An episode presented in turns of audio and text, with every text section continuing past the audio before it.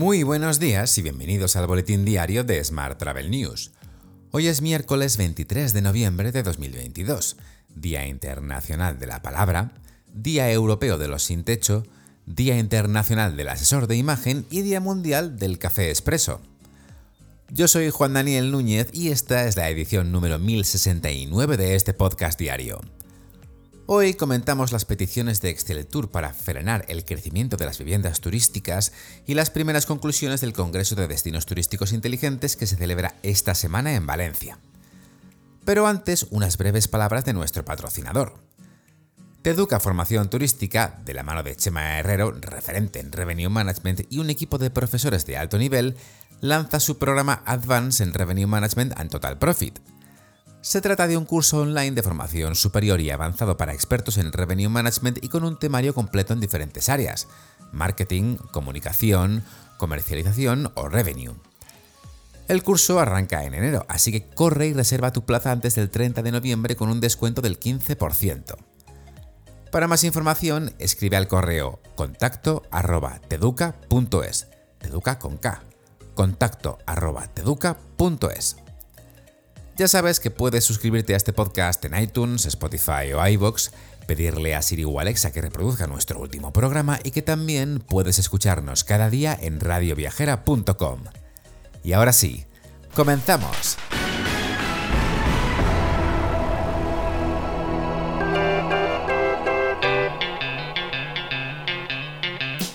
Excel Tour pide que el gobierno frene por decreto la eclosión descontrolada de viviendas turísticas. La alianza considera que el actual marco normativo autonómico y local que regula las viviendas de uso turístico en España es insuficiente y no dispone de instrumentos efectivos para garantizar el cumplimiento identificándose un elevado grado de ilegalidad en este mercado. De hecho, según el último informe de Excel Tour, en los lugares donde se ha disparado la aparición de viviendas turísticas se ha detectado un encarecimiento de la vivienda, una transformación del comercio de proximidad, un deterioro de la convivencia en comunidades de vecinos, promoviendo la expulsión de sus residentes, por lo que se llega a cuestionar el valor y la reputación del conjunto del sector turístico en su conjunto.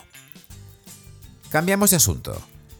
España recuperó el 87% de pasajeros y el 94% de vuelos en la temporada de verano, que abarcó los meses entre abril y octubre y con respecto al mismo periodo del año récord, que fue 2019. Así lo ha confirmado el presidente de la Asociación de Líneas Aéreas, Javier Gándara, en rueda de prensa. Ayer también conocimos que Turismo invertirá 20 millones de euros en rehabilitar inmuebles de patrimonio nacional. Se intervendrá en Madrid Capital, Aranjuez, El Escorial, La Granja, el Palacio de la Almudaina y el Monasterio de Yuste. Más temas. TravelEyes, herramienta de Business Intelligence, ha analizado las tendencias en materia de sostenibilidad entre los viajeros europeos. España sería el segundo destino con mejor imagen entre los turistas concienciados por el medio ambiente, por detrás de Italia.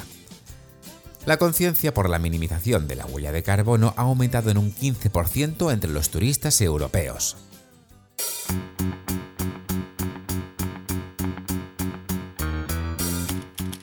La información sobre agencias, te cuento que World to Meet, del grupo Iberoestar, ha comprado la red de agencias de viajes de Eroski. Incorpora así 132 puntos de venta y 300 empleados tras la adquisición, que se cerrará en enero de 2023.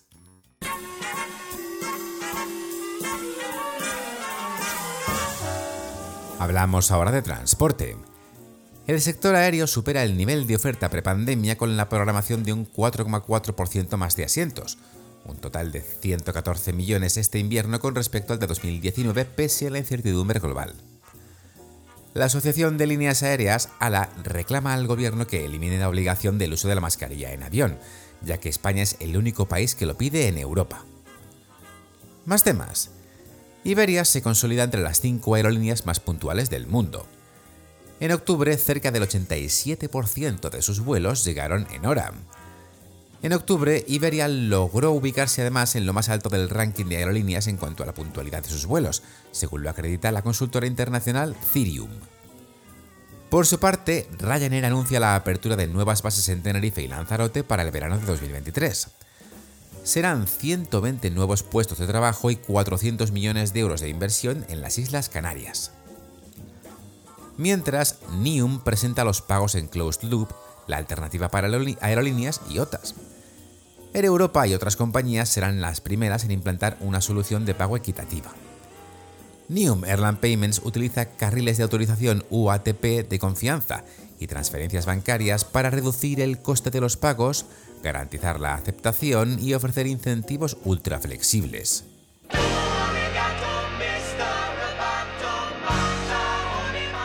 Seguimos hablando de tecnología. Binance amplía su marketplace con una nueva sección dedicada a los viajes.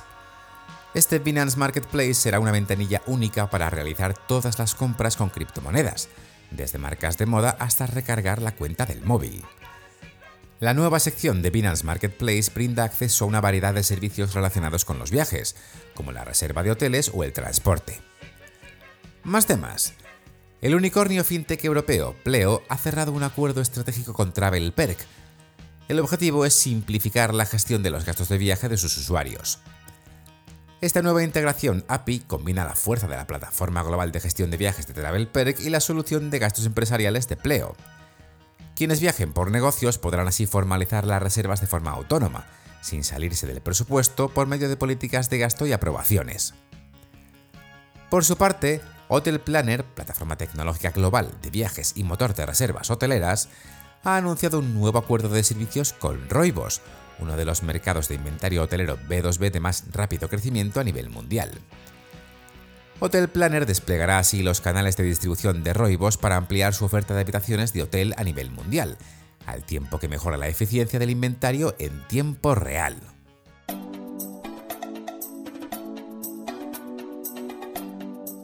Vamos con la información sobre destinos.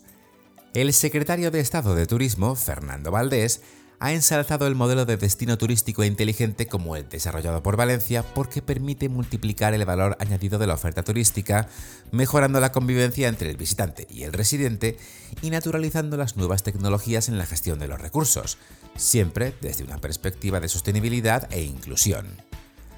Valdés ha intervenido en la inauguración del tercer Congreso Mundial de Destinos Turísticos Inteligentes que se celebra esta semana en el Palacio de Congresos de Valencia. Más asuntos.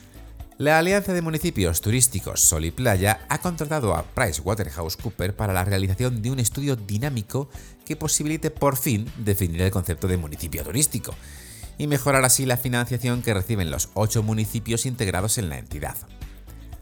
La intención es contar con el documento en el primer trimestre del próximo año, permitiendo compartir y desarrollar sus conclusiones para establecer las nuevas posibilidades de financiación. Hoy también te cuento que Fitur 2023 contribuye a impulsar un nuevo nicho de mercado turístico con Fitur Sports. El espacio monográfico, organizado en colaboración con IFAD Spain y Sport, Asociación Española de Fabricantes y Artículos Deportivos, pondrá el foco en el turismo deportivo, uno de los productos turísticos de mayor crecimiento a nivel mundial.